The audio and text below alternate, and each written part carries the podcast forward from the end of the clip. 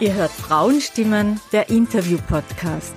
Mein Name ist Anita, ich bin Podcasterin und eine Frau, die mit 49 Jahren zu studieren begonnen hat, als Mutter von drei Kindern und Teilzeit berufstätig. In diesem Podcast geht es um Vorbilder im Berufs- und Lebensalltag, um Expertinnenwissen und um das Thema Gleichstellung in der Gesellschaft. Meine heutige Interviewpartnerin hat ein Buch geschrieben, in dem es um die Diskriminierung aufgrund des Äußeren geht. Wir sprechen darüber, welche Formen das annehmen kann, wie man sich dagegen wehren kann und wie man die Gesellschaft als Ganzes verändern kann, dass es nicht mehr zu solchen Diskriminierungen kommt. Hallo Elisabeth, herzlich willkommen im Frauenstimmen Podcast. Hallo. Kannst du dich unseren Zuhörerinnen kurz vorstellen? Sehr gerne. Also mein Name ist Elisabeth Lechner, aber mich nennen alle Elli. Ich bin Kulturwissenschaftlerin, habe Englisch und Russisch studiert und habe ein Buch geschrieben zu Schönheitsstandards, Körperbildern und der Body Positivity Bewegung. Und ich glaube, das ist, warum ich heute hier bin. Ganz genau. Wir werden über dieses Buch sprechen.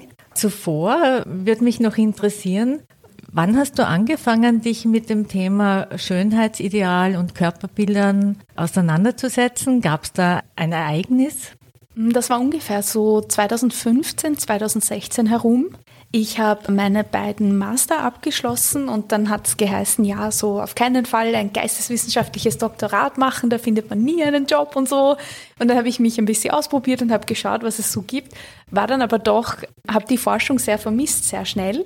Und mir ist dann zu der Zeit aufgefallen, dass ich immer mehr als eklig bezeichnete weibliche Körper in der Popkultur wahrnehme die aber gleichzeitig sehr erfolgreich sind. Da denke ich zum Beispiel an Feuchtgebiete von Charlotte Roach oder Lina Dunham mit ihrer Fernsehserie Girls, die in Amerika für großes Aufsehen gesorgt hat, als das so realistischere Sex in the City sozusagen. Also da sieht man so echten Sex, was schiefgehen kann dabei, Körperbehaarung, so ein viel, ein viel ja genau, ein, ein, realistischeres Bild davon. Und dann waren immer mehr so Texte und dann habe ich mir gedacht, das ist eigentlich interessant, weil in den 60er, 70er Jahren haben die Feministinnen mit Menstruationsblut gemalt und so ganz Sachen gemacht, wo alle gesagt haben, boah, ist ganz radikal. Aber die wurden wahrgenommen als am Rande der Gesellschaft. Das war so richtig so, das sind die Extremen, diese, die Feministinnen. Und jetzt ist es so, hat mich sehr fasziniert, was ist passiert, dass dieser Ekel scheinbar jetzt auch vermarktbar geworden ist zu so Mainstream Mainstream-Popkulturprodukten. Und das hat mich extrem interessiert. Wo sind da die Grenzen dieser, dieses feministischen Aktivismus, aber auch der Kommerzialisierung davon? Und was bedeutet das für das Körperbild? Und 2015, 16 war im deutschsprachigen Raum noch gar keine Rede von Body Positivity oder ähnlichem. Also begonnen hat mein Projekt bei Ekel und Scham eigentlich und wie ermächtigend das sein kann, wenn man versucht, diese Zuschreibungen umzudrehen sozusagen und sich sie ermächtigend umzudeuten. Also sozusagen das, was du eklig nennst, das nenne ich ganz normal und dann erhebe ich mich über diese Zuschreibung hinweg. Und dann habe ich einen Antrag geschrieben, der erfolgreich war, das Stipendium für ähm, den Promotionsprozess bekommen. Und dann wurde aus diesem Ekel- und Charme-Projekt irgendwann meine Dissertation mit der Body Positivity Bewegung. Klingt voll spannend. Ich kenne also diese Sendungen nicht, die du jetzt erwähnt hast. Äh, werde ich mir gleich anschauen. Aha, sehr gut. Das interessiert mich jetzt. Um auf dein Buch zu kommen, also ich habe ja für meinen Podcast einen Literaturkreis gegründet mhm. und vor kurzem haben wir dein Buch gelesen und unser Fazit war sehr viele spannende Themen und jedes einzelne Kapitel könnte ein Buch füllen. Vielleicht machst du das ja auch noch. Ja. Aber heute sprechen wir über dein Buch Riot Don't Diet. Also das heißt Aufstand statt Diät. Mhm. Und kannst du uns vielleicht in drei Sätzen dein Buch beschreiben? Um was geht es in dem Buch?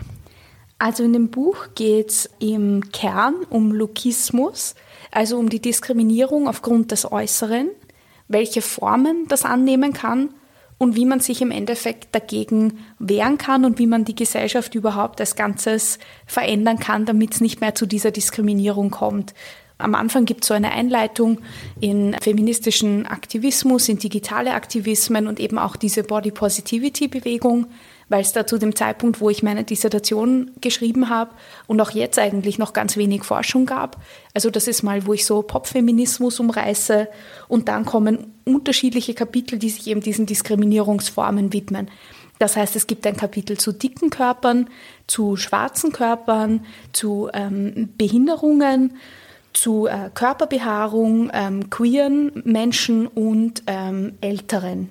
Genau, weil das sind so die großen Diskriminierungslinien, die ich ausmachen konnte.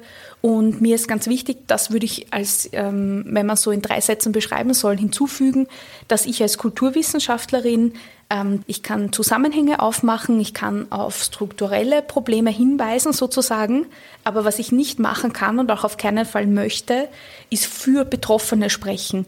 Das bedeutet, das ist der Grund dafür, warum sich in den Kapiteln die Stimmen von ganz vielen verschiedenen Menschen wiederfinden, die einfach ihre eigene äh, Geschichte erzählen, denen ich sozusagen mit der Möglichkeit, dieses Buch zu schreiben, eine Plattform biete. Genau. Und ja, das, das wäre so ein erster ein erster Überblick. Und am Schluss ist dann natürlich die Frage, ja, was tun wir denn, wie machen wir es besser? Mhm. Das werden wir alles noch hören. Also ich freue mich schon. Ich möchte auf die einzelnen Themen eingehen. Jetzt würde ich gern gleich zu Beginn wissen, der Titel Riot und Diet, wie kam es dazu? Wie kam es zu diesem Titel? Hm, ich wollte einen Titel, der widerspiegelt, ähm, wie viel Potenzial in dieser Bewegung ist ähm, und wie viel auch also ganz oft hat man vielleicht, ähm, genau, fange ich das, äh, fange ich die Antwort ganz anders an. Mhm. Oft hat man das Gefühl, dass von der Body Positivity Bewegung und ihrem ursprünglich radikalen Potenzial heutzutage gar nicht mehr viel über ist. Nicht viel mehr als irgendwie eine Instagram-Kachel, auf der steht, liebe dich selbst und das war's dann.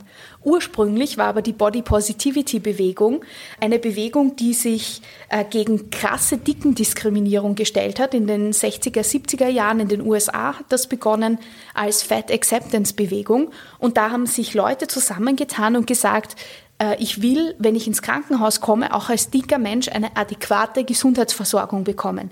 Ich will bei der Wohnungssuche nicht benachteiligt werden, nur weil ich dick bin. Ich will einen Job bekommen und aufgrund meiner Kompetenzen beurteilt werden und nicht für dumm und faul gehalten werden, weil ich dick bin. Also es ging wirklich, das war ein Kampf gegen radikale Diskriminierung, äh, gegen strukturelle Diskriminierung und äh, ja sehr Genau, sehr wirkmächtig, eigentlich wirklich sehr radikal und, und stark. Und in, ähm, die, die Bewegung hat eine, eine komplexe, lange Geschichte hinter sich. Aber was wir heute sehen, sind ganz oft, ich habe es eben schon erwähnt, so sehr durchkommerzialisierte Ausformungen von dem Ganzen, wo halt wirklich eigentlich Produkte verkauft werden sollen und von dieser Widerständigkeit nicht mehr viel über ist. Das heißt, was ich mit dem Titel auf jeden Fall wollte, ist ähm, ist, den, ist, ist, ist diesen, diesen Ursprung äh, mit draufbringen, also diesen, äh, diesen Aufstand, Aufstand der widerspenstigen Körper sozusagen. Und der Riot, dieses Englische, liegt einerseits daran, dass ich ähm, Anglistin bin und dass auch der Sprachraum ist, den ich mir wissenschaftlich in der Dissertation angeschaut habe, aber auch, dass das der Sprachraum ist, wo die Bewegung herkommt. Und ähm, genau, also da damit, damit war vieles umrissen. Und was mir auch sehr gefallen hat, ist, dass Riot Don't Diet bei äh, so digitalen aktivistischen Postings oft als Hashtag verwendet wird, aber ich konnte keinen äh, Ursprung davon festmachen. Das ist einfach so ein Community-Begriff, der Leute zusammenbringt, aber der jetzt nicht irgendwie von einer Person oder so stammt, sondern das ist so ein, ein tief empfundenes Gefühl aus dieser Bewegung und diese kollektive Idee, ohne eine Person jetzt äh, auf, den, auf, auf einen Stockel zu stellen, das hat mir auch gefallen. So dieses Gemeinschaftliche in den Vordergrund rücken. Deswegen spiegelt sich übrigens auch das Cover, weil ich wollte, dass man so ah. symbolisch Teil der Bewegung wird. Also man, wenn das Licht richtig ist, sieht man sich selber im, im Cover und äh, dann ist man sozusagen auch irgendwie Teil davon. Ja, genau, das Cover ist, es sticht ins Auge, es macht neugierig. Es ist interessant, was du jetzt sagst, was das Ziel hinter dem Cover ist. Der Untertitel gibt es dann noch extra eine De Geschichte. Mm, da gibt's äh, Diskussionen mit äh, dem lieben Lektor vom Verlag ähm, über die Wortwahl. Aha. Weil der Untertitel lautet Aufstand der widerspenstigen Körper. Und das widerspenstig war, ähm, war diskutiert, weil ich habe ja vorhin erzählt, im Herzen meiner Dissertation ging es eigentlich um Ekel und Scham und was diese Gefühle bedeuten für äh, Körperbilder, für den Aktivismus und so weiter. Und wenn man jetzt schreibt Aufstand der ekligen Körper, man will ja auch nicht Leute, die nicht wissen, dass man diesen Begriff auch für sich äh, rückerobern kann, in irgendeiner Form abwerten, obwohl ich das so gar nicht meine. Ich würde mich dann auf einen Diskurs beziehen, aber wenn man den nicht kennt, Genau. Ich kann auch schlecht schreiben Aufstand der hässlichen Körper oder der schirchen Körper auf Österreichisch oder so, weil das genau auch diese Abwertung beinhaltet, obwohl die Idee so ähnlich wäre. Und dann habe ich mich eben entschieden, schon einen Schritt weiter, da wo das schon wiedererobert ist sozusagen, wo man sich schon zusammengeschlossen hat, das sind die widerspenstigen Körper. Widerständig war auch im, äh, war auch im Gespräch, aber wir hatten schon den Aufstand und dann hätten wir zweimal stehen gehabt, also waren es die widerspenstigen Körper. Tolle Überlegungen. Ja. und, und ja, äh, sehr legitim und, und sehr klug gewählt. Danke richtig den Paul aus. Darf der Untertitel bleiben für die zweite Auflage? ja, ich finde den auch, äh, der macht neugierig. Okay, super. Also ich finde, äh, der passt wirklich gut. Vielen Dank. Ja, dann widmen wir uns schon den Kapiteln. Ich habe im Gespräch dir gerade erzählt, ich will nicht zu so sehr auf die Inhalte eingehen, sondern das mit Beispielen, die mir selber widerfahren sind oder die ich gehört habe, thematisieren. Also eins der ersten Themen ist Dickenhass verbannen und Raum für alle schaffen. Und ich habe da so ein Beispiel, eine junge Frau, die einen Job gesucht hat und zwei Tage in einem Unternehmen gearbeitet hat und dann mit der Begründung abgewiesen worden ist, äh, dass sie aufgrund ihrer Figur kein gutes Bild abgibt im Geschäft und Außerdem äh, geht man davon aus, dass sie nicht rasch genug arbeiten kann mit ihrem Umfang. Also wir waren alle sehr fassungslos, dass es sowas überhaupt gibt, dass man sowas gesagt bekommt, ja. Und ja, es ist einfach ein furchtbar diskriminierendes Verhalten. Und ich wollte dich jetzt fragen, weil du sagst eben im Titel des Kapitels Raum für alle schaffen. Wie stellst du dir das vor? Was ist damit gemeint? Mhm. Ja, das ist ein fürchterliches Beispiel. Also das äh, muss ich auf jeden Fall noch äh, kommentieren, das ähm, gut widerspiegelt, was eigentlich die Realität ist. In einer sehr krassen Form, weil es ausgesprochen wurde. Wenn es aufgeschrieben worden wäre, hätte ich sie zur Gleichbehandlungsanwaltschaft mhm. gesch geschickt, weil man sich ja. da dringend melden muss eigentlich. Mhm. Ähm, genau, und also ich glaube, das, was Realität ist, ist, dass sich sehr viele das denken, weil dick assoziiert wird mit ungesund, mit faul, mit dumm, mit ähm, langsam, mit all dem, was hier transportiert wurde, was natürlich in keinster Weise den Tatsachen entspricht. Aber wenn wir uns zum Beispiel anschauen, Popkultur, wie sehen wir dicke Menschen im Fernsehen? Da beginnt sich langsam was zu ändern, aber wenn man so richtig die, die Mainstream ganz erfolgreichen Texte sich anschaut, dann sind dicke Menschen immer nur die besten Freundinnen. Ganz oft sind sie tollpatschig, fallen hin, tun sich weh, sind ein bisschen dumm, ein bisschen langsamer ähm, oder sie sind so eh lieb, aber nur die loyalen Sidekicks. Sie sind nie wenn man es ganz plakativ sagen will, in diesen romantischen Komödien, die, die dann am Schluss den Mann abbekommt. Und da hat man dann schon ganz ähm, in, den gegebenen, in der gegebenen Struktur, in der wir ähm, annehmen, es gäbe nur Männer und Frauen und die würden nur einander lieben, was wir heteronormative Gesellschaft nennen, ähm, steht da ja sehr viel auf dem Spiel, weil wenn dein ganzer Wert von, der, von deinem Aussehen abhängt und der Beziehungsfähigkeit deiner Hotness oder Attraktivität oder so. Und die wird dir in den massenkulturellen Texten, die wir tagtäglich konsumieren, einfach nie zugestanden, dann gibt's dich ja quasi gar nicht. Also wir dicke Körper sind in einem negativen Kontext wahnsinnig überrepräsentiert und in einem positiven oder neutralen Kontext quasi unsichtbar. Und das heißt, es ist kein Wunder, dass sich das so lange und so stark hält. Und da ist wirklich auch also selbst im medizinischen Kontext haben wir es mit sehr viel dicken Feindlichkeit zu tun, die empirisch nicht belegbar ist. Also einfach, ja, Diskriminierung ist nie hilfreich für Heilung, glaube ich. Ähm, genau, und da ist, es bleibt viel zu tun in dem Bereich. Mhm. Und wie, wie kann man Räume schaffen, war die Frage. Mhm. Mhm. Das soll ausdrücken, dass das Problem kein individuelles ist. Also ganz oft heißt es ja, und wir werden jetzt nicht in einen extra ähm, Unterpodcast zu äh, Diätkritik und so abdriften, aber ganz oft ist der der zentrale Punkt, dass einem gesagt wird, ja, hättest dich halt zusammengerissen, hättest halt weniger gegessen, hättest dich mehr bemüht, mit mehr Fitness, mit besserem Essen und so weiter, dann alle können dünn sein. Stimmt einfach nicht. Das stimmt das, was meine Oma immer schon gesagt hat. Es gibt unterschiedliche Körper. Die einen sind dick, die anderen dünn. Das ist, äh, das gibt's einfach.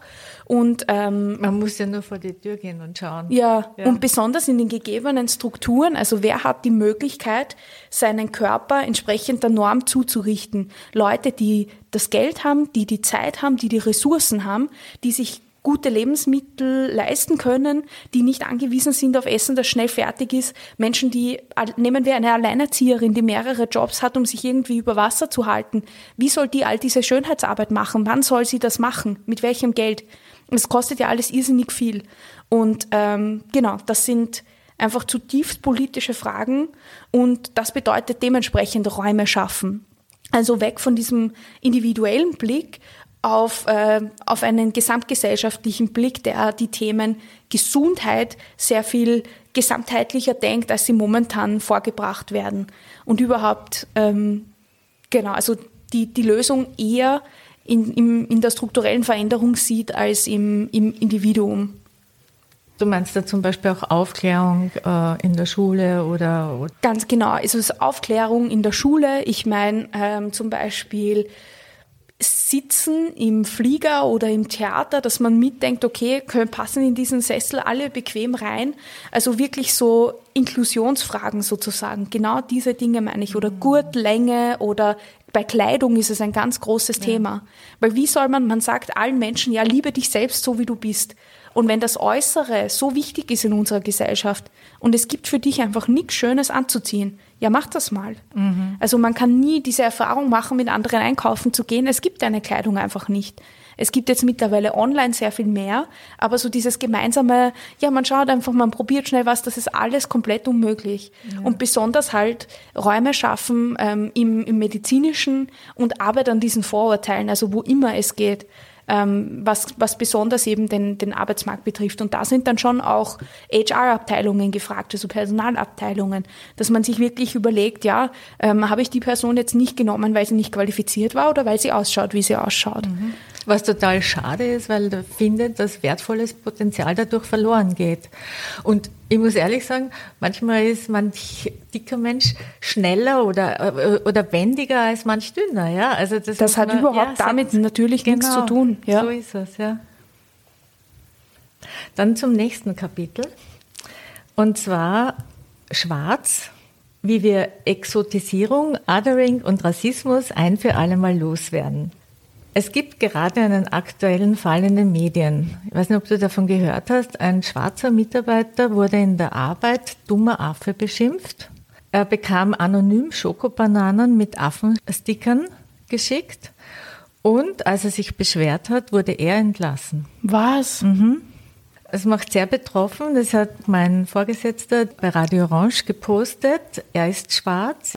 Ich schätze ihn sehr. Es ist ein ganz ein toller Mensch. Meine Kolleginnen von Woman on Air sind sehr divers. Viele Nationalitäten und auch Menschen mit Behinderungen. Also bei Radio Orange ist es für uns alles ganz selbstverständlich. Und wenn man dann sowas hört, das macht dann total betroffen und eigentlich nur fassungslos. Wie können wir Rassismus loswerden? Wie ja. kann das gelingen, wenn man solche Beispiele hört? Also es ist ein, ein ganz besonders krasses Beispiel. Zu dem Untertitel gibt es auch so, da habe ich in einer Rezension gelesen, dass das zu äh, positiv formuliert wäre, wie wir das ein für alle Mal loswerden. Das mhm. ist natürlich ein, ich weiß nicht, ein, ein, optimistischer Zugang. Also das wird natürlich nicht gelingen mit einem Kapitel, mit einem Buch, aber ich glaube, das Wichtigste ist, und das war mein zentrales Anliegen in dem Kapitel, in dem wir anfangen, erstmal Betroffenen zuzuhören und äh, nicht, also unsere eigenen, wir sind alle rassistisch sozialisiert und wir müssen da ganz dringend als weiße Menschen anfangen, bei uns ähm, vor der eigenen Tür zu kehren und zu überlegen, inwiefern mache ich da mit? Inwiefern reproduziere ich äh, diese Stereotype. Sicherlich nicht ganz wenige in dieser krassen Form, aber da, also da würde ich wirklich dafür plädieren, dass wir bei uns anfangen und Menschen zuhören wie äh, Nomi vom Black Voices Volksbegehren, ähm, das zu unterzeichnen, sozusagen strukturellen Wandel zu fordern und wirklich die ja, zu überlegen, was weiße Privilegien sind, was das bedeutet, ganz unbehindert einfach durch die, durchs Leben zu gehen, sozusagen, wenn man sich gar nicht vorstellen kann, welche Ausmaße ähm, der Rassismus in Österreich noch immer, noch immer annimmt. Weil das sagt ähm, Sarah Ahmed, eine britische Kulturwissenschaftlerin, die ich sehr schätze, die sagt, Privilegien sind wie ein Energy-Saving-Device, also sowas wie eine super extra Batterie, so ein Energiesparmodus. Für uns ist das, wir äh, bewegen uns durchs Leben und könnten potenziell ähm, als Frauen diskriminiert werden, aber eben nicht aufgrund unserer Hautfarbe und ähm, anderer rassistischer Zuschreibungen. Und ähm, während, während Menschen, die diskriminiert oder marginalisiert werden, immer wieder an äh, an Wände stoßen, immer wieder Barrieren in den Weg gestellt bekommen und dafür doppelt und dreifache Energie brauchen, diese zu überwinden, obwohl wir, diejenigen, die wir privilegiert sind, doch dringend endlich anfangen müssen zuzuhören, diese Mauern, die wir gerade noch gar nicht sehen, auch sehen lernen und helfen, diese mit abzubauen. Weil wir die sind, die es auch unwissentlich reproduzieren. Also in dem, äh, in dem Kontext und eigentlich in jedem Kontext gilt, zuhören, lernen, eigenes Verhalten reflektieren und dann zu versuchen, dass da endlich äh, was weitergeht. Und auch aufstehen und ja. auch, ja, zum Beispiel in dem Fall hätte anderen Kollegen sagen müssen, hallo, das geht nicht. Was ist da los? Ja, also das wundert mich total stark. Das nächste Thema, das nennst du haarig, mhm. warum Körperbehaarung und Frisuren politisch sind. Da habe ich auch eine Frage. Und so am Buchcover steht, wenn eine Frau wegen unrasierten Beinen Morddrohungen bekommt, dann ist ein Aufstand notwendig. Das gab es tatsächlich? Ja, das gab es tatsächlich. Da hat Avida Biström, ein äh, absolut normschönes schwedisches Model, eine Werbung gemacht ähm, für Sneakers von einer sehr bekannten Marke. Und sie hat ein sehr femin, also sie hat sehr feminine Kleidung angehabt mit so Rüschen in Rosatönen, hat diese Sneakers angehabt und es war so eine, ein kurzer Rock oder eine kurze Hose mit sichtbaren Schienbeinen und die waren behaart. Und dann hat sie mit dieser sehr femininen Kleidung eine sehr maskuline Pose eingenommen und hat genau ihr Schienbein, natürlich auch mit den Schuhen, die galt ja zu bewerben, in die Kamera gehalten. Und sie hat dann ähm, mit diesem, also wirklich ähm, blondes, ähm, weißes, schwedisches Model, ganz, ganz schlank, erfüllt alle Kriterien sozusagen, Vergewaltigungs- und Morddrohungen bekommen aus sozialen Medien, als sie das geteilt hat. Und das ist einerseits erschütternd, weil sie auch so privilegiert ist und trotzdem solche Kommentare abbekommen hat. Andererseits aber auch wahnsinnig interessant dieser Text, weil die Sneakers-Marke hundertprozentig mit diesem Aufschrei kalkuliert hat. Also nichts an dieser Pose ist Zufall. Da wurde dieses, die ist so schön, die kann sich diesen einen Makel erlauben und mit diesem widerständigen Element der Beinbehaarung wurde dann auf jeden Fall auf sozialen Medien und für diese Werbung Aufmerksamkeit erregt. Und natürlich haben das Bild alle geteilt. Die einen so wegen, schau dir das an, die anderen, weil sie das unterstützen wollten. Und dadurch hat das eine, eine Aufmerksamkeit generiert, die kein Werbebudget jemals bezahlen könnte. Aber der, der Schauplatz davon oder der Austragungsort ist wieder der weibliche Körper. Mhm. Und im Endeffekt muss man sich dann schon fragen, ob nicht ob Sicherheitsvorkehrungen getroffen wurden oder ob man irgendeine Unterstützung geboten hat, weil aushalten muss das dann schon sie. Mhm. Also so bekannt und äh, sichtbar und schön kann sie gar nicht sein, dass man das halt alles mit links wegsteckt, oder? Und dann ist halt die Frage, sind die von der Firma eingesprungen und haben äh, Kommentare gelöscht, haben sie unterstützt oder wurde man da ganz allein gelassen? Weil ganz oft ist halt der weibliche Körper öffentlich gerne gesehen, weil man mit ihm Produkte verkaufen kann. Aber wenn es um mehr geht als um das Produkte verkaufen und man nicht nur Körper sein will, dann schaut es oft ganz anders aus. Also ja, ist ein, ein spannender Fall. Total spannend und es ist extrem interessant, was du uns da erzählst. Wir haben ja auch in Österreich so einen Fall. Verena Altenberger hat ja mit ihrer Kurzhaarfrisur beim Jedermann sehr für Kritik gesorgt und auch auf Social Media einiges abbekommen, aber sie hat das gut gemacht, sie hat sich gewehrt, sie hat das thematisiert und äh, sie steht zu ihren kurzen Haaren. Hm, glaubst du, können bekannte Persönlichkeiten mehr erreichen oder in Bezug darauf also Umdenken zu bewegen? Also anhand von ähm, Celebrities, von so Berühmtheiten, sehen wir halt sehr viele kulturelle Muster und Diskurse, die wir uns auch im Kleinen stellen sozusagen. Also die sind wie so äh, Leuchttürme von diesen Debatten. Und ähm, ja, das ist halt noch immer, ich finde, es wurde an dieser Diskussion klar, dass ähm, die schöne Frau, so wie wir sie uns vorstellen, die ist halt noch immer schlank, die hat idealerweise einen großen Busen, Hintern ist auch in Ordnung, sie hat lange Haare, aber keine Körperbehaarung, oder? Das haben wir mhm. daran gelernt, da sind wir noch immer nicht drüber hinweg. Und dann ist es auch so interessant, dass, ähm, ich habe ja selber kurze Haare, nicht so kurz, wie Verena sie beim äh, Jedermann hatte, aber auch kurz, ähm, anhand, dass man glaubt, anhand der Frisur, die sexuelle Orientierung ablesen zu können und dass das dann aber sofort Abwertung bedeutet. Also man ist dann sofort äh, schiere Feministin oder man ist Lesbe und das ist in dem Kontext was Schlechtes oder ähm, also alles Mögliche. Also was Leute glauben, einfach nur anhand der Frisur ablesen zu können, ist schon sehr interessant und zeigt halt auch, wie sehr wir ganz kleinen Dingen eigentlich Bedeutung zuschreiben und wie sehr wir mit bestimmten Praktiken rund um Schönheitsarbeit auch Diskurse fortschreiben oder eben nicht.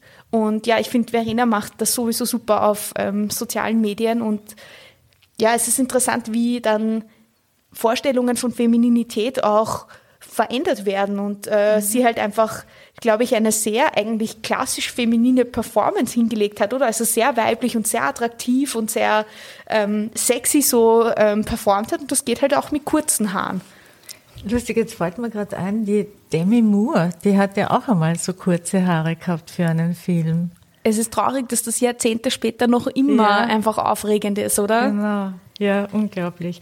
Das fällt mir besonders auf. Dadurch, dass ich halt ja ein gewisses Alter habe, habe ich viele Dinge selbst erlebt und es ist dann irgendwie seltsam, dass sich das, wie du sagst, noch immer nicht verändert hat, ja.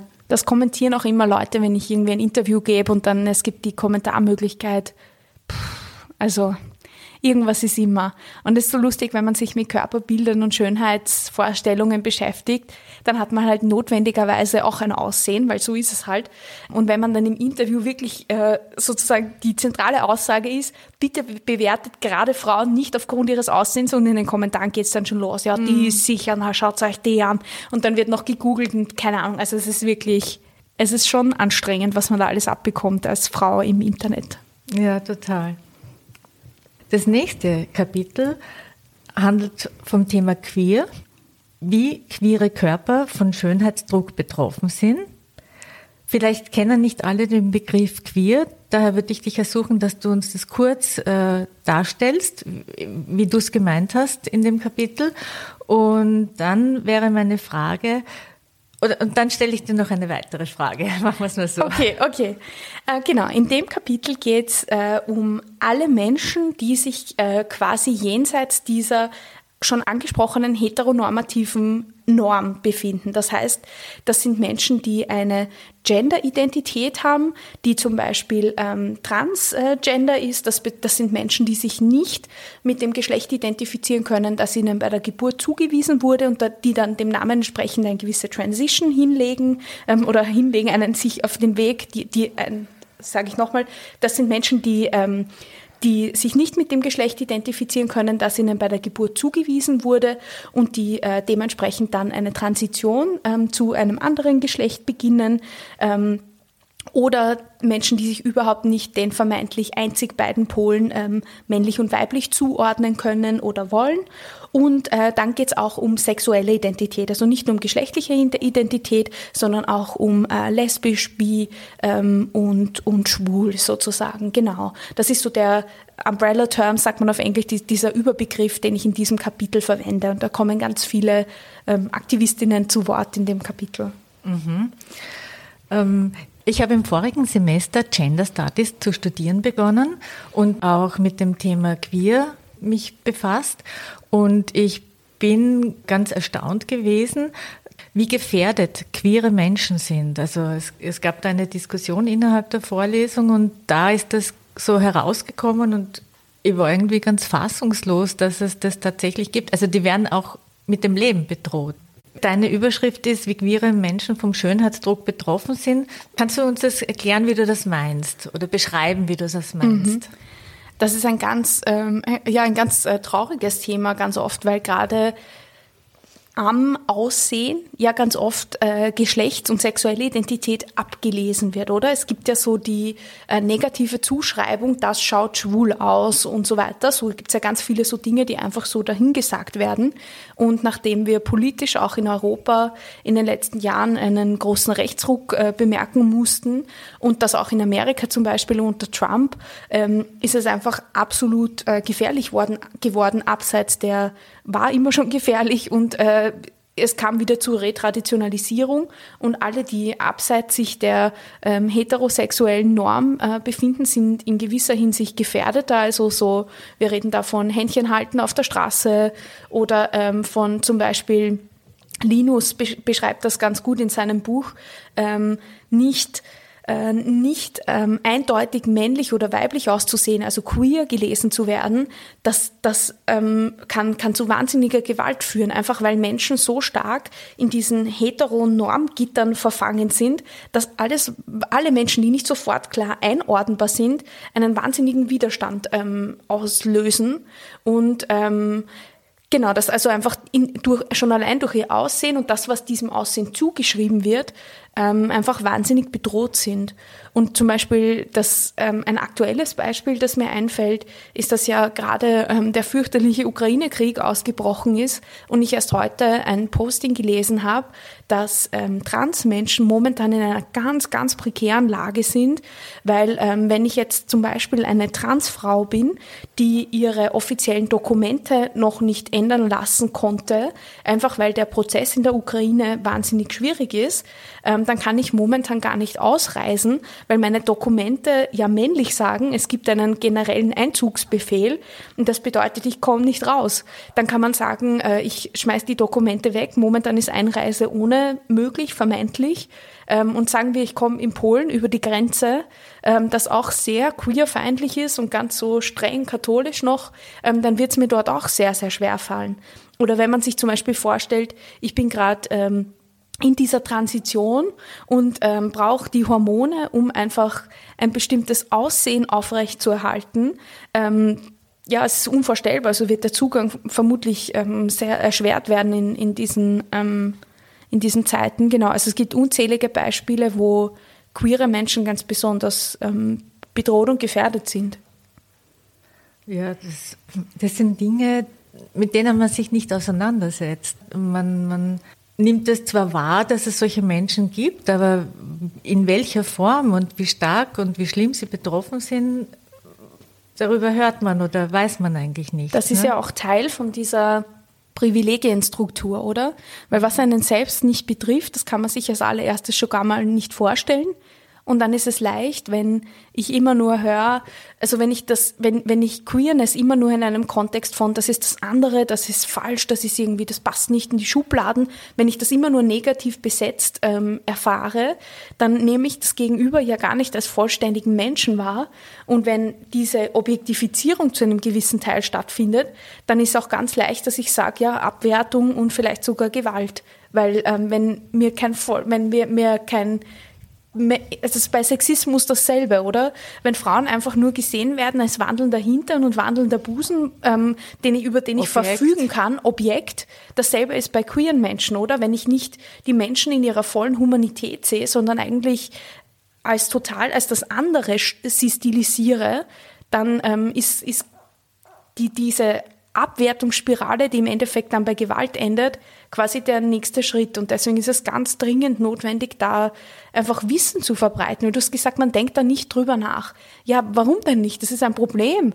Also warum haben wir keine gute ähm, Sex Education, also, also Aufklärung in den Schulen? Warum erfahren wir nicht, dass Geschlecht ein Spektrum ist? Dass es immer schon queere Menschen gab, aber sie in der Geschichte einfach unsichtbar gemacht worden sind. Dass es ganz, ganz, ganz viele Menschen gibt, die nicht heterosexuell sind. Und dass das im Umkehrschluss auch nicht bedeutet, dass Heterosexualität schlecht wäre oder abzuwerten, aber nur, dass es viel mehr gibt als diese Norm. Also warum ist das so, ähm, so an den Rand gedrängt eigentlich? Und da würde sehr viel mehr Information, sehr viel, sehr viel Leid ersparen. Mhm. Es gibt zwar schon äh, ähm, Veranstaltungen, die das thematisieren, so wie die Regenbogenparade, aber das erscheint dann immer so ja cool, lustig und äh, die, die Thematik dahinter kommt da eigentlich nicht wirklich raus. Es wird ganz sicher versucht, darauf aufmerksam zu machen, aber es ist ja so wie bei all diesen Themen, dass marginalisierte Menschen oft nicht in Entscheidungspositionen sind, nicht die äh, Redaktionen anführen, nicht die Ressourcen haben, um diese Informationen zu verbreiten. Und dementsprechend bleibt das dann ähm, stecken in den Communities, die es eh schon wissen, sozusagen. Mhm. Da, also, da muss das Umdenken bei der Mehrheit beginnen, natürlich, damit sich da endlich, endlich etwas ändert. Mhm. Da ist ja im nächsten äh, Kapitel dasselbe Thema, äh, behinderte Menschen. Und da schreibst du, warum wir einen wirklich inklusiven Schönheitsbegriff brauchen.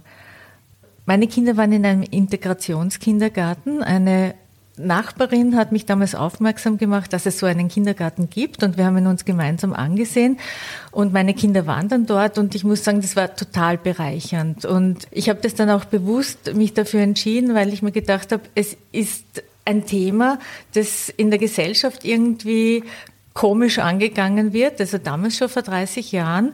Und ich stelle jetzt irgendwie fest, nach dem Lesen deines Buchs und dem Kapitel, dass sich da ja noch nicht wirklich was geändert hat, was wirklich traurig macht. Und der Titel eben, warum wir einen wirklich inklusiven Schönheitsbegriff brauchen, braucht es da nicht mehr als einen inklusiven Schönheitsbegriff? Auf jeden Fall. Ähm, das ist nur der sozusagen Zugang, über den ich mir das Thema in dem Buch erschließe. Aber das ist auch so ein Fall von ähm, ja, dringend, dringend struktureller Wandel notwendig. Und ähm, ja, es klingt, die Erfahrungen deiner Kinder klingen ganz toll weil die haben von, von Anfang an schon gelernt, es gibt unterschiedliche Körper, es gibt unterschiedliche Fähigkeiten und das ist ganz normal so. Und da ähm, ein Thema, mit dem sich Laura Gehlhaar, eine Aktivistin, die wirklich ähm, wahnsinnig, äh, wahnsinnig spannende Dinge mit mir geteilt hat und die auch ein ganz tolles Buch geschrieben hat ähm, über das Leben oder die Fortbewegung im Rollstuhl sozusagen, ähm, die weist auch immer darauf hin, dass zum Beispiel diese Werkstätten, die alle für so ganz gegeben hinnehmen, komplette Ausbildung Ausbeutung. Also da arbeiten Menschen Vollzeit und bekommen quasi Kost und Logis oder so. Ja. Also das ist einfach wirklich äh, und stellen dann aber ganz oft äh, Produkte her, die andere um einen wahnsinnigen äh, Preis verkaufen und kriegen einfach keine fairen, keine, kein faires Gehalt und so weiter. Oder halt Zugang zu Zugang zur digitalen Welt ist total eingeschränkt. Zugang zu physischer Infrastruktur ist noch immer ein Riesenthema. Da ist noch immer sehr, sehr viel mehr notwendig. Also das betrifft äh, ganz, ganz viele Bereiche mhm. und natürlich mehr als einen Schönheitsbegriff. Aber das war hier so vom, von meinem äh, Zugang her, weil halt Körperpolitik und Schönheitsvorstellungen das Thema des Buchs sind, ist das der, ist das der Schlüssel dazu. Und äh, wenn man sich so ansieht, Body Positivity Kampagnen oder auch so äh, Werbekampagnen mittlerweile, die sich groß Diversität auf die Fahnen schreiben. Die Diversität ist dann immer so, da sitzt eine perfekte, junge, dünne, weiße Frau, super gestylt im Rollstuhl und das ist die Diversity, die da abgebildet wird. Aber dass einfach, dass man einfach Menschen mit allen Körperformen sieht und die einfach, also wirklich ganz unterschiedlich ausschauen.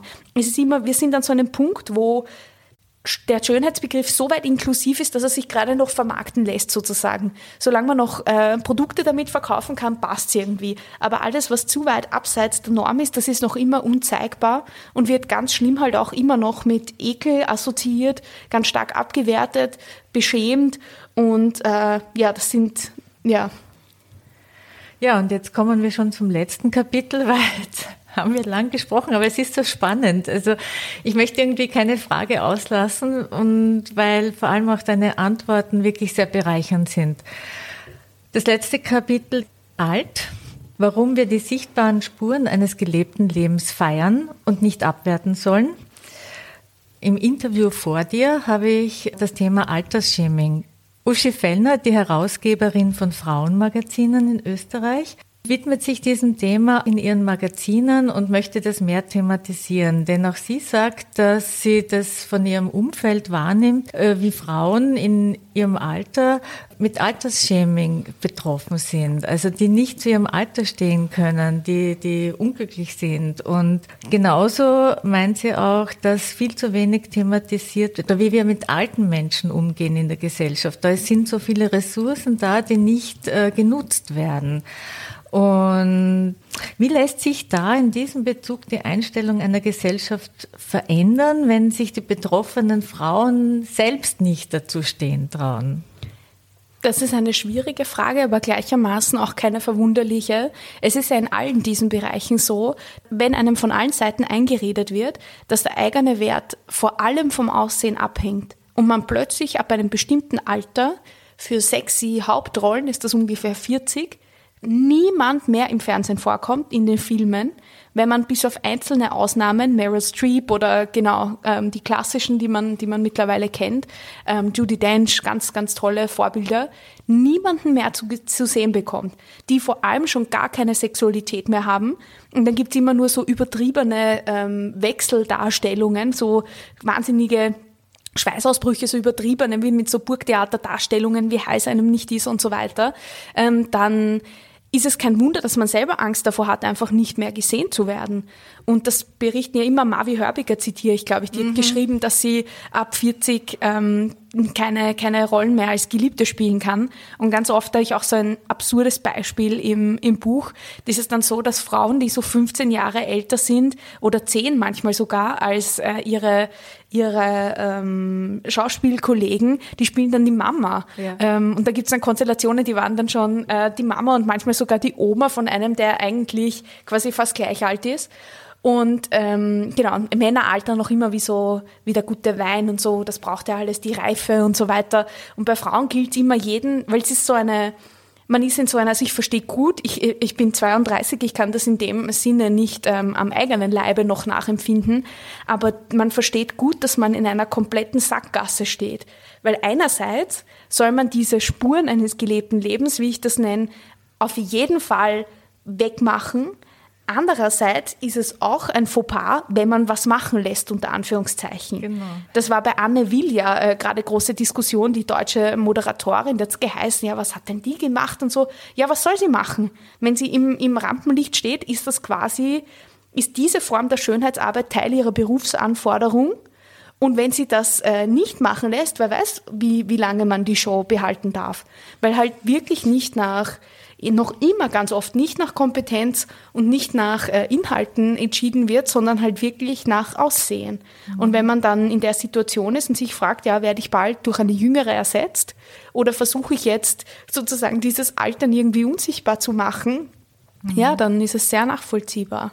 Und das heißt, eigentlich war die Frage ja, was, was kann man machen? Und so dringend diesen, also dringend drüber reden, dass Frauen sehr viel mehr sind als ihr Aussehen und das entkoppeln, also unseren Wert von diesem Aussehen entkoppeln und Alter auch mit so Erfahrung einfach ähm, dafür neu zusammenkoppeln mit Erfahrung und mit ähm, ganz viel Wissen, mit gelebter Realität, ist ja ganz toll. Und auch so diese sich unbedingt entgegenstellen, diesen Generationenkonfliktmythen. Also das ist komplett, da werden irgendwelche Gräben eingezogen, nur damit ja keine feministische Solidarität aufkommt, habe ich oft das Gefühl. Weil mhm. wenn man sich in Ruhe hinsetzt und miteinander redet, glaube ich sehr wohl, dass es viel, viel mehr Gemeinsamkeiten als Unterschiede gibt und die sind dann meistens auch interessant zu besprechen. Aber so dieses, man kann, eine jüngere Frau kann nicht mit einer älteren reden, ist ja kompletter Unsinn. Also es hat das Kann Frauenvolksbegehren auch ganz äh, stark be bewiesen für mich. Kann ich auch bestätigen. Und im Studium bin ich ja mit sehr vielen jungen Frauen konfrontiert, also Kolleginnen. Und ich muss sagen, ich bin immer ganz toll aufgenommen worden. Ich äh, habe tolle Zusammenarbeiten und auch jetzt noch Freundschaften aus dieser Zeit. Also ja, kann funktionieren. Nieder mit dem Generationenkonflikt. Ja, und man kann auch voneinander so viel lernen. Das Absolut. ist unglaublich, ja. Also es ist irrsinnig bereichernd. Ja, dann kommen wir jetzt doch langsam zum Ende. Und zwar, du bietest in deinem Buch auch Lösungsansätze an. Und dazu habe ich eine Frage von einer begeisterten Zuhörerin von Astrid, die dich fragt, wie soll denn der Aufstand der widerspenstigen Körper konkret erfolgen? Mhm. Das klingt so ganz technisch. Ähm, also ganz konkret quasi wird es immer vom Kontext abhängen, der gerade vorherrscht und welche Möglichkeiten man hat im eigenen Leben. Aber ich spreche im Buch von so fünf Schritten zur Schönheitsrevolution, ein bisschen, bisschen großkotzig. Mhm. Ähm, und die eigentlich sollen die so einen Bogen von Man einem... muss groß denken. Ja, genau. Äh, die sollen einen Bogen spannen von einem ersten Bewusstwerden und Informieren hin zu einem gemeinsamen Aktivwerden. Mhm. Das heißt, was sind die fünf Schritte, die ich ähm, erwähne? Der erste ist immer einfach mal zuhören, einfach mal informieren und schauen, was sich alles tut in der Welt, was ich vielleicht mit meinen Privilegien überhaupt nicht mitbekomme. Das ist mal das Erste.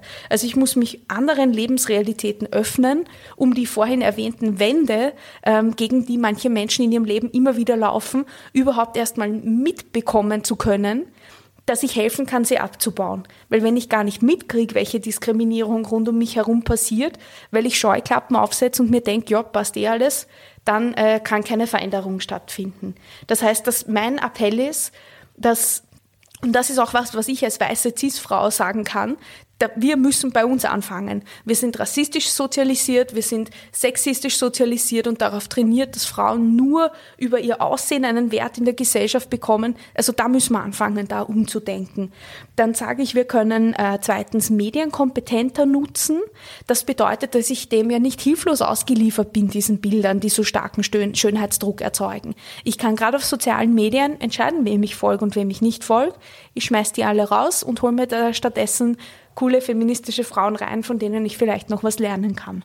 Ähm, dann kann ich drittens, wenn ich da schon gut unterwegs bin, sozusagen anfangen, mich selber, meinen eigenen Körper und meine Umgebung anders zu sehen, weil wenn man sich diese Analysebrille mal aufgesetzt hat, sage ich immer zu meinen Studis, dann ähm, sieht man die Welt plötzlich ganz anders. Weil ich verstehe, dass man ganz oft, wenn man so Diskriminierungsformen benennt, kriegt man oft ganz viel Grant von allen Seiten. Alle sind so, ah, ihr seht ist immer so negativ und so. Ja, weil die anderen überhaupt noch gar nicht sehen, was äh, vor sich geht. Und man muss sagen, das ist ja auch ein Schutzmechanismus. Weil wenn man einmal beginnt, sich damit auseinanderzusetzen, was alles schief läuft und wo wir noch dringend Handlungsbedarf haben, das, das schmerzt, das ist ein Wahnsinn. Es haben nicht alle die gleichen Chancen. Das ist ein Mythos. Also es ist einfach so, dass einige drei, drei Bushaltestellen früher anfangen und die anderen den Weg zu Fuß gehen müssen und durch ganz tiefe Gräben ähm, noch durch müssen, bevor sie ähm, an denselben Punkt kommen, wo wir schon von vornherein anfangen. Ähm, und dann kann ich viertens hoffentlich anders handeln. Das heißt, ich werde äh, hoffentlich versuchen, mich einfach ähm, inklusiver und offener anderen gegenüber zu verhalten. Und im Endeffekt ist das Letzte dann, fünftens habe ich geschrieben, Netzwerke bilden und gemeinsam aktiv werden. Weil wenn es eine zentrale Aussage von diesem Buch rund um Schönheitsdruck und Körperbilder gibt, dann ist es die, dass man diesen individuell empfundenen Selbsthass unbedingt nehmen soll und ich sage in Systemgrant verwandeln. Und das kann man nur, also man ist nicht allein mit diesen Sorgen, mit diesen Ängsten, mit diesen Scham- und Ekelgefühlen. Man ist nicht allein mit diesen ähm, mit, mit, mit diesen Ausgrenzungserfahrungen und es ist dringend Zeit, sich Mitstreiterinnen zu suchen sozusagen und sich auch ein Umfeld zu schaffen, mit dem man gemeinsam einfach aktiv werden kann und irgendwie was ändern. Und ich glaube, das hast du, so wie du vorhin ja so nett erzählt hast, auch mit dem Podcast gemacht in gewisser Hinsicht. Genau. Und wie es dann konkret, um auf die Followerin zurückzukommen, ausschaut, das kommt halt auf den ganz genauen Kontext an. Und das muss nicht gleich so ein großes Medienprojekt sein wie das hier. Das kann auch wirklich sein, dass man sich einmal traut, im Meeting zu Wort zu melden und zu sagen, hey, war das jetzt notwendig, was du gesagt hast? So ganz kleine Schritte. Und auch bei sich selber festzustellen, aha, wieso habe ich mir jetzt gedacht, da geht ähm, eine dicke Frau mit einem kurzen Leib und ich denke mir, na, das wird jetzt aber nicht erzählen, aha, wieso habe ich mir das jetzt gedacht? Ist das der Dickenhass, den ich gelernt habe? Und so weiter. Also es können ganz kleine Dinge sein oder auch halt dann ganz große, so richtig feministisch aktivistischer Prozess, ich weiß nicht, Boykott von sinnlosen Produkten, alles, was einem einfällt. Da sind der Kreativität dann keine Grenzen gesetzt. Aber Hauptsache ist, man macht das gemeinsam und nicht allein. Ja, genau, gemeinsam ist man stark. Und das waren ein paar gute Beispiele. Sehr gut. Vielen herzlichen Dank.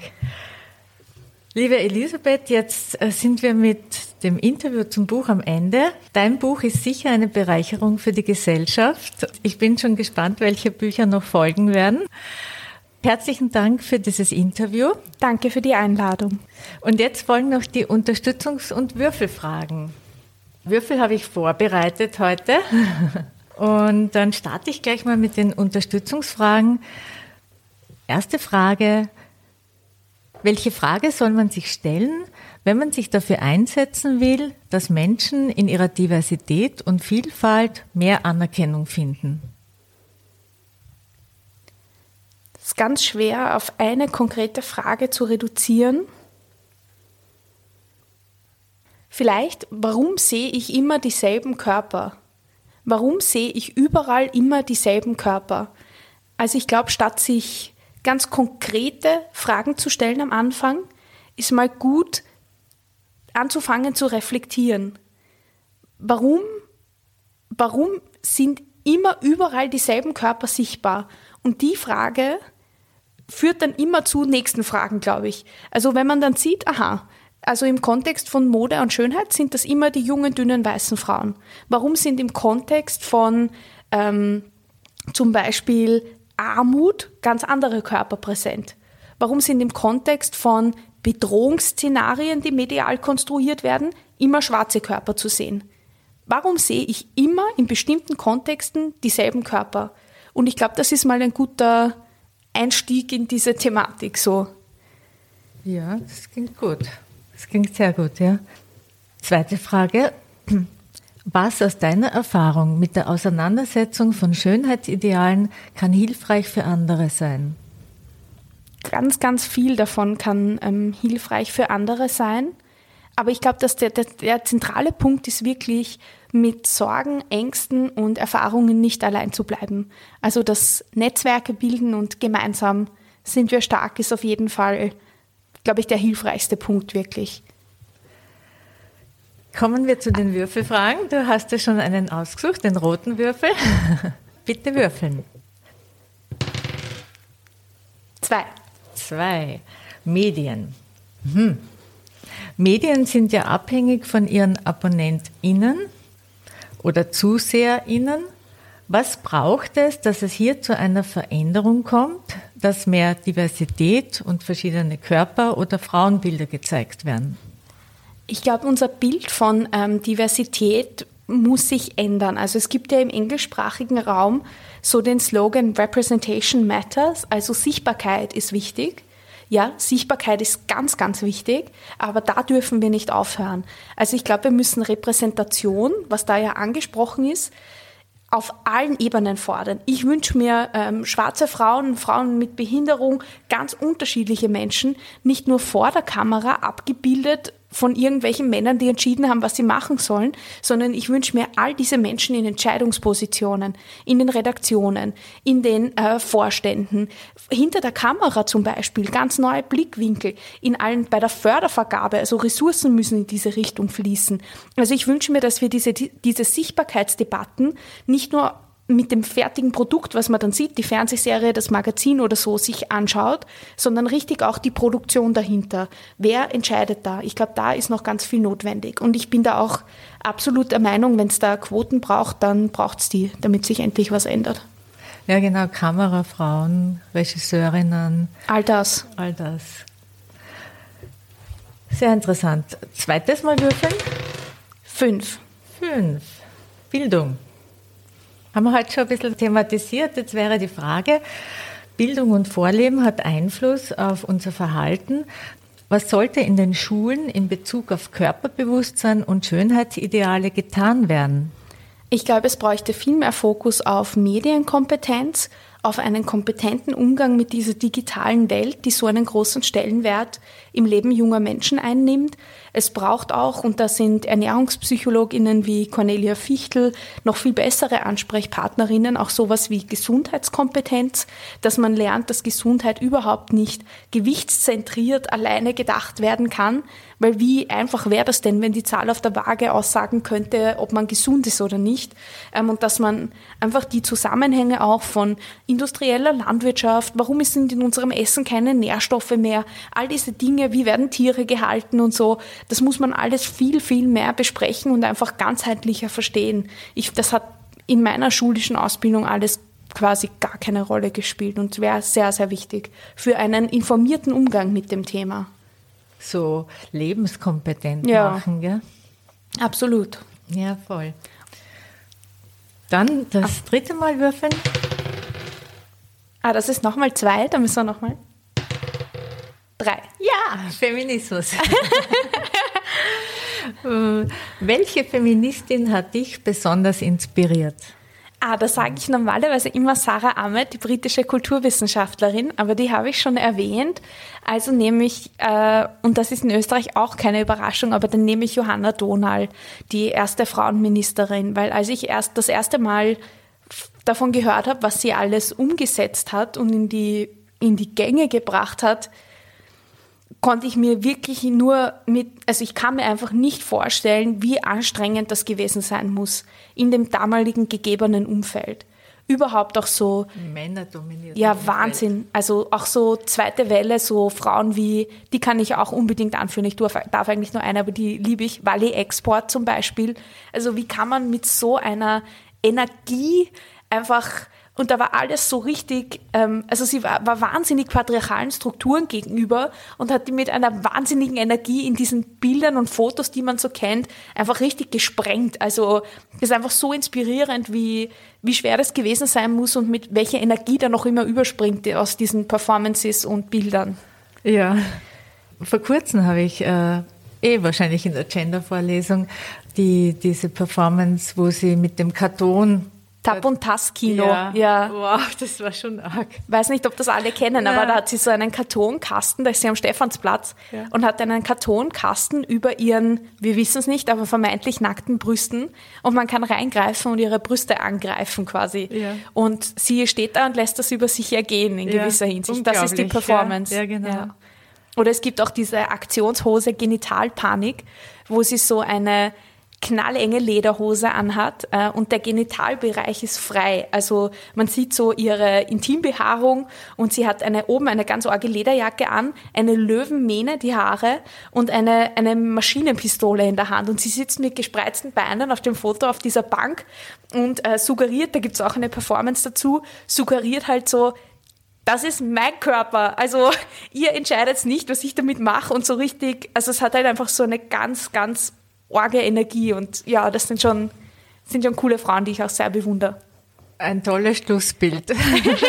Stimmt. Es passt auch wieder zu äh, den, den Körperhaaren und dem Körperbild und so. So Stimmt. ist es. Herzlichen Dank. Herzlichen Dank für dieses tolle Interview. freue mich sehr, dass wir das äh, zustande gebracht haben und äh, wirklich wieder ein sehr bereicherndes Interview für den Frauenstimmen-Podcast. Vielen Dank. Dankeschön. Danke dir. Das Gespräch mit Elisabeth Lechner hat mich sehr zum Nachdenken gebracht. Was ich sehr hilfreich fand, ihre Lösungsansätze und ich nehme mir ganz fest vor, in Zukunft mit einem ganz anderen Blick auf andere Menschen zu schauen. Das war Frauenstimmen, der Interview-Podcast mit Anita, wo ihr spannende und interessante Frauen kennenlernt und Denkanstöße zum Thema Gleichstellung bekommt. Hat euch das Thema gefallen? Dann erzählt doch anderen davon. Ich freue mich auch, wenn ihr die Folge auf Facebook oder Instagram teilt oder anderen vom Frauenstimmen Podcast erzählt. Danke euch fürs Zuhören. Bis zum nächsten Mal.